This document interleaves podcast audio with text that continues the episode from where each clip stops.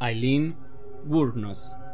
Eileen Carol Gurnos nació el 29 de febrero de 1956 y murió el 9 de octubre del 2002. Nacida bajo el nombre de Eileen Carol Pittman, fue una asesina en serie estadounidense que admitió haber matado a siete hombres en incidentes separados. Todos ellos, afirmó, la violaron o intentaron hacerlo mientras ejercía la prostitución. Fue condenada a muerte en 1992 y posteriormente ejecutada por inyección letal por el estado de Florida, 10 años después de su arresto y juicio posterior. Eileen Carol Gurnos nació con el nombre de Eileen Carol Pittman el 29 de febrero de 1956 en Rochester, Michigan, hija de Diane Gurnos Melini y Leo Arthur Pittman. Su padre, a quien nunca conoció, era un pederasta que pasó tiempo en hospitales psiquiátricos de Kansas y Michigan. Se suicidó ahorcándose en 1969 mientras se encontraba cumpliendo una condena en una cárcel de Kansas. La madre de Gurnos se casó con Pittman cuando tenía 15 años y tuvo dos hijos. El hermano mayor de Eileen, Gurnos, Kate, nació en 1955. Diane se divorció de Pittman menos de dos años después de haberse casado, pocos meses antes de que su hija naciera. Abandonó a sus dos hijos en 1960 al cuidado de sus abuelos finlandeses, Laurie y Brita Wurnos, padres de Diane. Laurie y Brita adoptaron legalmente a los dos niños y los criaron en Troy, Michigan. Burnos afirmó que su abuelo abusó física y sexualmente de ella en su niñez y que su abuela era una adicta al alcohol. En Lethal Intent, libro escrito por Sue Russell, se encuentra que Burnos era azotada con un cinturón por su abuelo. A la edad de 12 años, Burnos y su hermano Kid descubrieron que Laurie y Brita no eran sus padres biológicos. Burnos afirmó haber tenido relaciones sexuales con múltiples parejas a una edad temprana, incluso con su hermano. Quedó embarazada a los 15 años tras dar a luz a su hijo en una casa de maternidad en Detroit el 23 de marzo de 1971 fue desterrada de su casa y repudiada por su comunidad. El hijo de Eileen fue dado en adopción poco después. Burnos se vio obligada a refugiarse en un automóvil abandonado en un bosque. Pronto fue enviada a un hogar para madres solteras.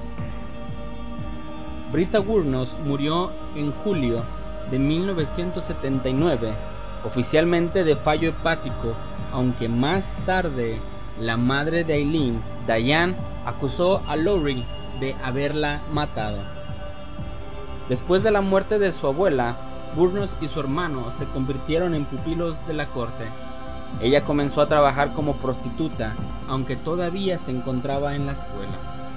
Comenzó a usar el alias de Sandra Critch en mayo de 1974.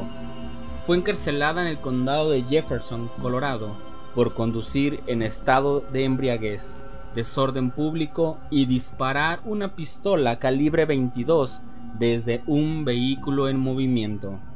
Se presentó un cargo adicional al no haber comparecido ante el tribunal cuando dejó la ciudad antes de su juicio.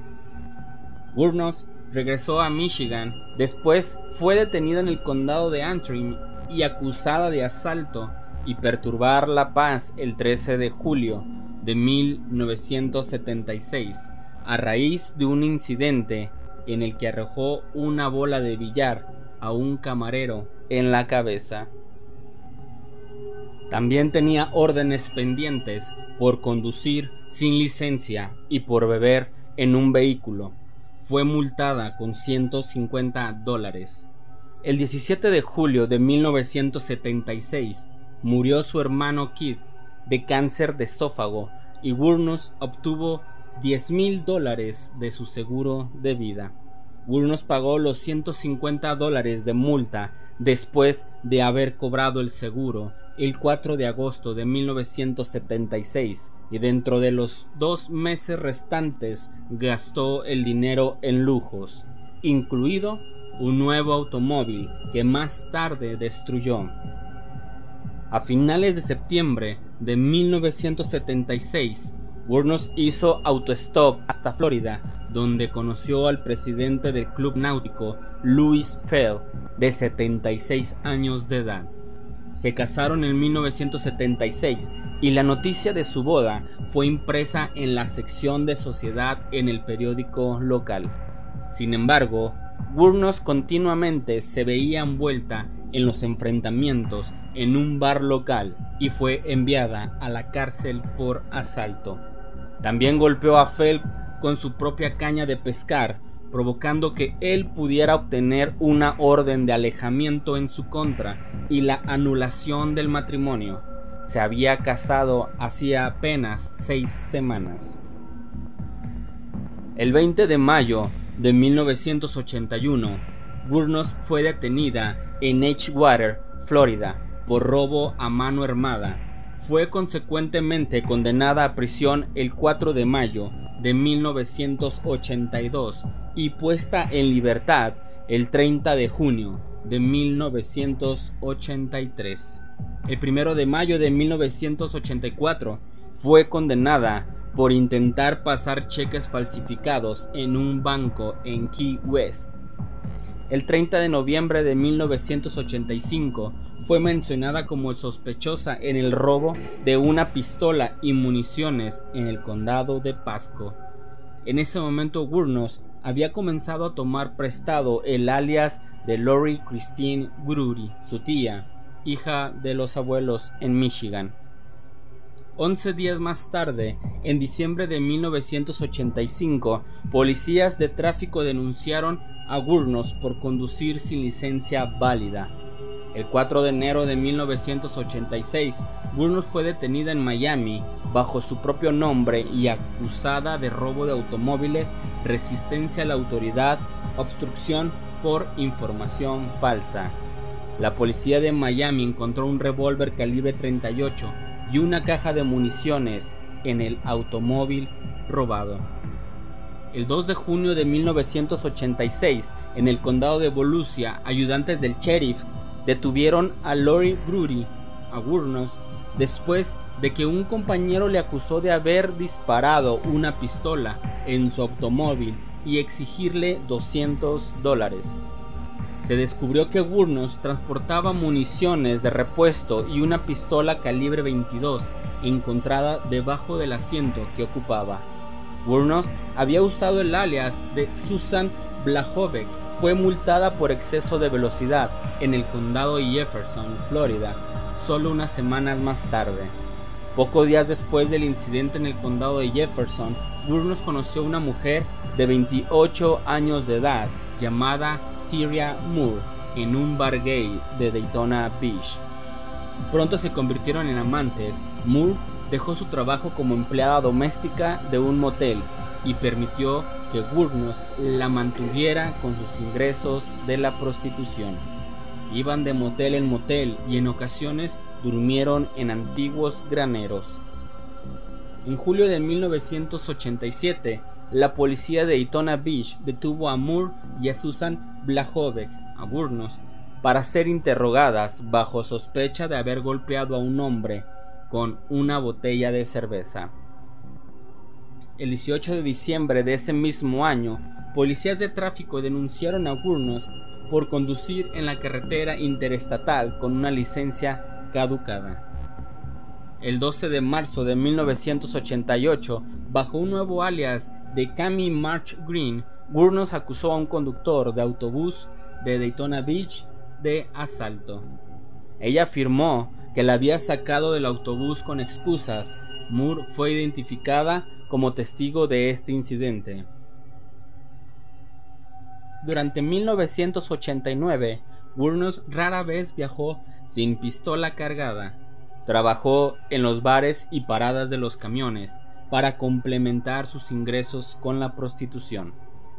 Ella presuntamente comenzó a hablar con Moore acerca de numerosos problemas en su vida. Para entonces, Moore y Wurnos comenzaron a tener problemas financieros. La primera víctima de Wurnos fue Richard Mallory, un violador en serie y exconvicto a quien Wurnos aseguró haber matado en defensa propia en Palm Harbor, Florida. Es un hecho ocurrido el 30 de noviembre de 1989. Sus otras víctimas fueron David Spears, Charles Carskadon, Peter Sims, Troy Burrers, Dix Humphreys y Walter Gino Antonio. El carácter autodestructivo de Eileen encontró su equilibrio con Tyria a pesar de su adicción a las drogas y al alcohol.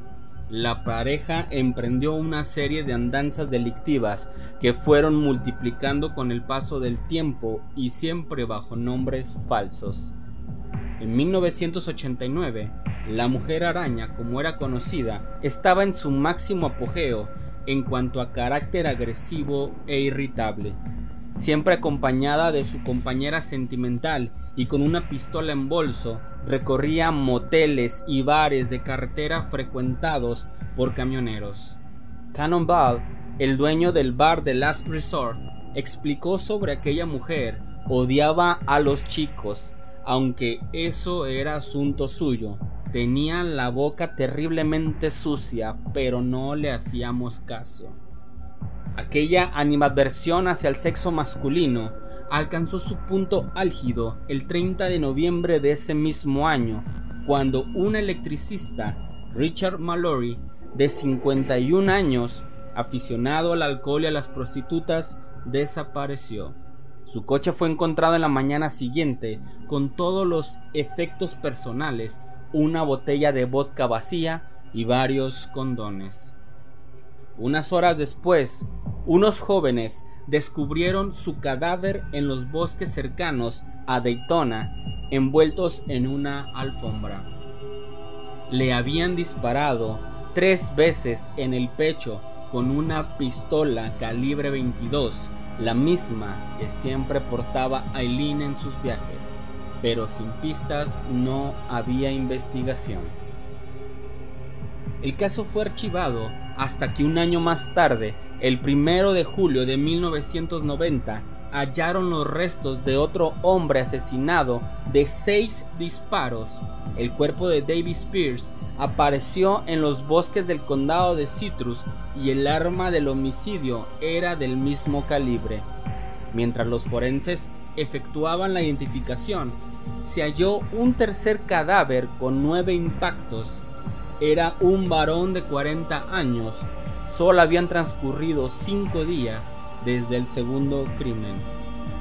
El cuarto asesinato se produjo el 4 de julio, cuando Peter Sims, de 65 años, desapareció durante un viaje de Florida a Arkansas. Algunos testigos aseguraron que subió a dos mujeres que estaban haciendo autostop, una rubia y otra de pelo castaño oscuro. La primera estaba herida. Cuando hallaron el coche un mes más tarde, lograron obtener sus huellas. Gracias a dichos testimonios, se procedió a difundir los retratos robot. Sin embargo, nadie daba con las asesinas.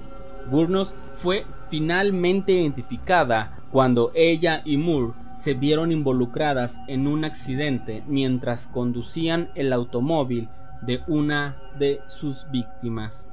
Rechazaron la ayuda de los transeúntes, aunque Wurnos estaba sangrando y huyó del escenario.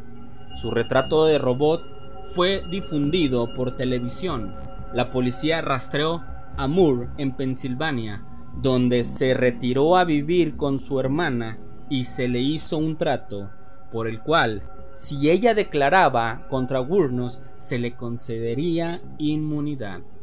Moore estuvo de acuerdo. La policía le proporcionó una habitación del motel en Florida.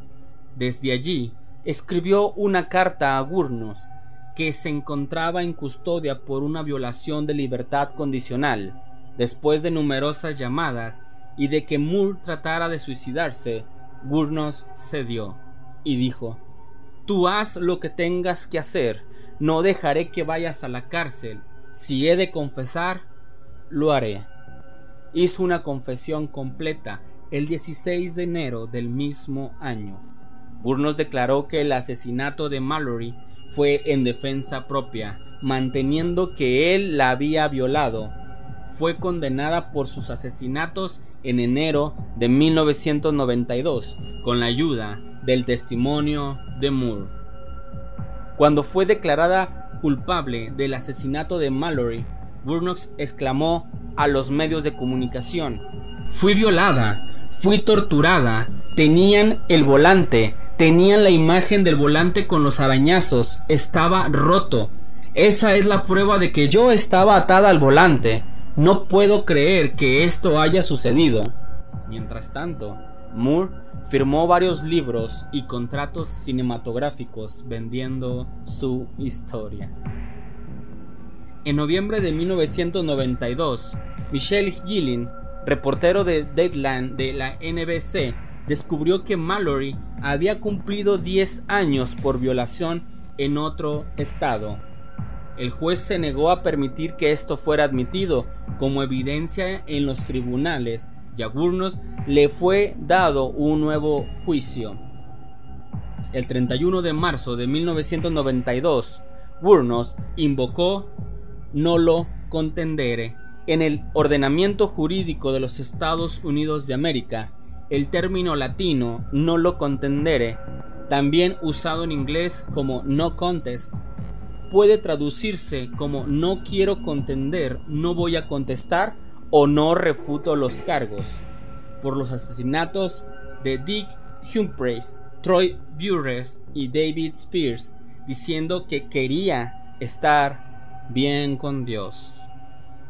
Durante el juicio fue adoptada por Arlene Prail después de haber tenido un sueño en el que se le dijo que cuidara de Gurnos. Según Prail, Jesús le dijo que escribiera a Gurnos y así lo hizo. Lo que Gurnos no sabía era que Prail estaba pidiendo dinero por las entrevistas, incluso una con Nick Brunfield, quien le pagó 10 mil dólares. Parte del dinero fue para el abogado de Gurnos, Steven Glazer, contratado por Prail. La apelación de Gurnos ante el Tribunal Supremo fue rechazada en 1996. La relación entre Gurnos y Prail no duró. Gurnos empezó a sospechar que Prail estaba ahí por la publicidad y el dinero. Gurnos dijo a Brumfield en una entrevista que Prail y Glazer incluso le indicaban formas de suicidarse en la cárcel. También le aconsejaron el no lo contendere, porque Glazer conocido antes del juicio de Gurnos como el doctor legal, era demasiado inexperto para manejar un juicio por asesinato múltiple. En su declaración ante el tribunal, ella dijo, quería confesarte que Richard Mallory me violó violentamente como lo he dicho, pero estos otros no, ellos solo comenzaron. En junio de 1992 se declaró culpable de la muerte de Charles Carskadon y recibió su quinta pena de muerte. En febrero de 1993 se declaró culpable de la muerte de Walter Gino Antonio y fue condenada de nuevo a muerte. No se formularon cargos en su contra por el asesinato de Peter Sims, ya que su cuerpo nunca se encontró. En total, recibió seis penas de muerte. Burnos contó varias historias inconsistentes sobre estos asesinatos. Admitió haber matado a siete hombres en incidentes separados. Alegó inicialmente que los siete la habían violado cuando pretendieron pagarle por sexo.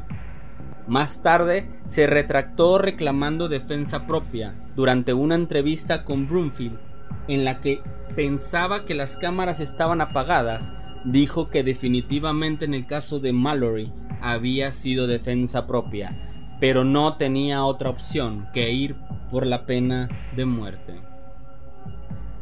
Ella alegó que nunca podría soportar el estar en la prisión por el resto de su vida. Cuando Broomfield le preguntó, ¿fue defensa propia?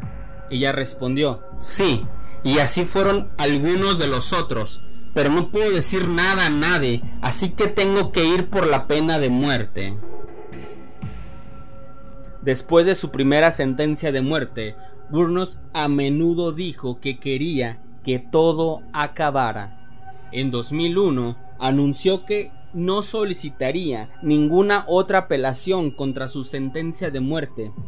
Presentó una petición ante la Corte Suprema de Florida por el derecho a despedir a su abogado y detener todas las apelaciones, diciendo, maté a estos hombres, les maté tan fría como el hielo, y también lo haría de nuevo.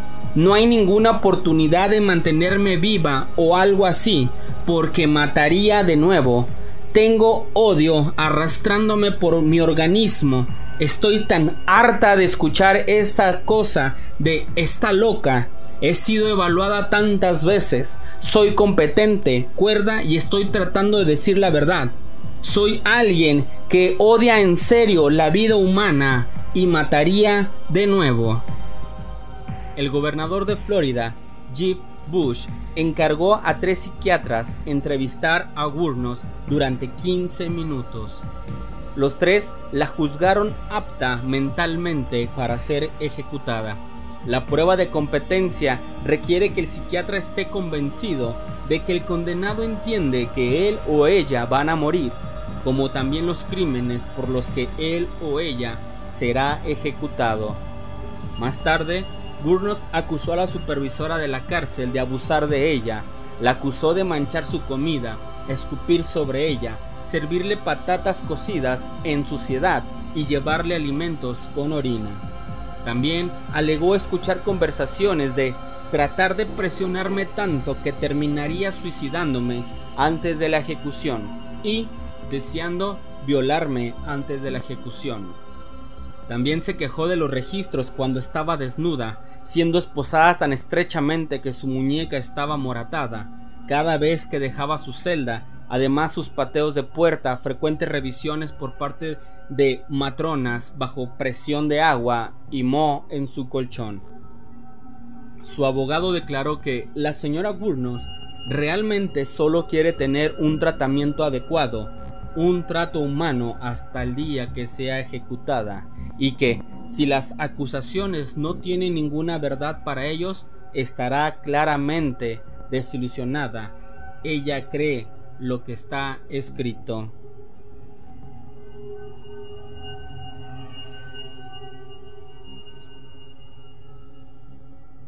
Sus últimas palabras fueron, yo solo quiero decir que estoy navegando con el rock y regresaré como en el día de la independencia con Jesús, el 6 de junio, al igual que en la película, con grandes naves nodrizas y todo, regresaré.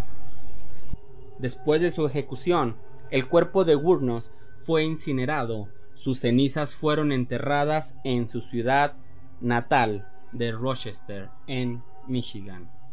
Esto fue la historia de Eileen Gurnos, alias la mujer araña. Si el contenido te gustó, nos ayudarías bastante compartiéndolos con tus amigos y conocidos. Esto fue Sopor Enigma Podcast.